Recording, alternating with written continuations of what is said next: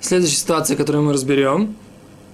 Что будет с вопросом о двери?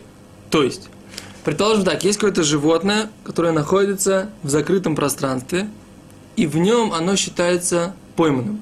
Что значит считается пойманным? Повторяем. Одним движением можно дости- догнать, и э, не нужно использовать какие-то предметы, какие-то приспособления для охоты. Так вот, открылась дверь, да?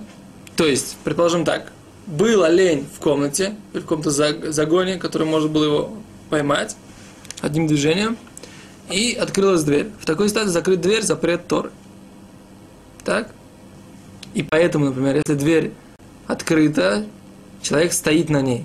Другой человек отошел от двери, другой встал. Запрет Торы нарушил. Просто встал на двери. То, что он закрыл тем самым эту дверь, не дает этому оленю выбежать. Теперь, э, если же этот олень находился в таком пространстве, в котором его было одним прыжком не догнать, и, то есть он не считается пойманным в такой ситуации, то тогда можно закрыть эту дверь. Почему? Потому что он не считается пойманным, и не постановили мудрецы закрывать дверь в такой ситуации, в том месте, где он и так не считается пойманным. Так?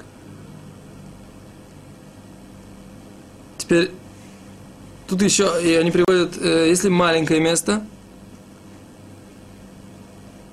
да, и животное, которое обычно возвращается,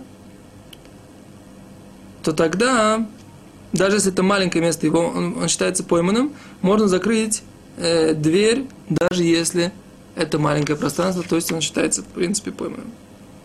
Потому что закрыть дверь не постановили этот запрет в той ситуации, когда животное находится, э, когда животное, когда есть такой э, запрет ловить, он и так запрет драбона, запрет от мудрецов.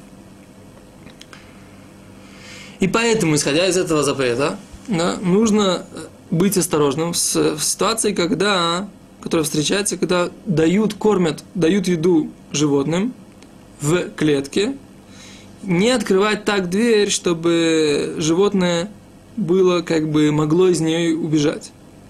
Потому что он, если ее открывает, то нельзя ее потом закрыть.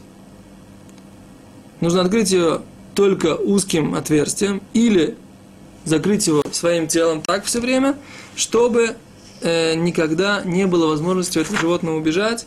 И тогда мы можем сказать, что животное в этой ситуации не не было момента, когда оно было как бы на свободе, имело возможность выйти, тогда это можно оставить как бы в той ситуации, которая оно было.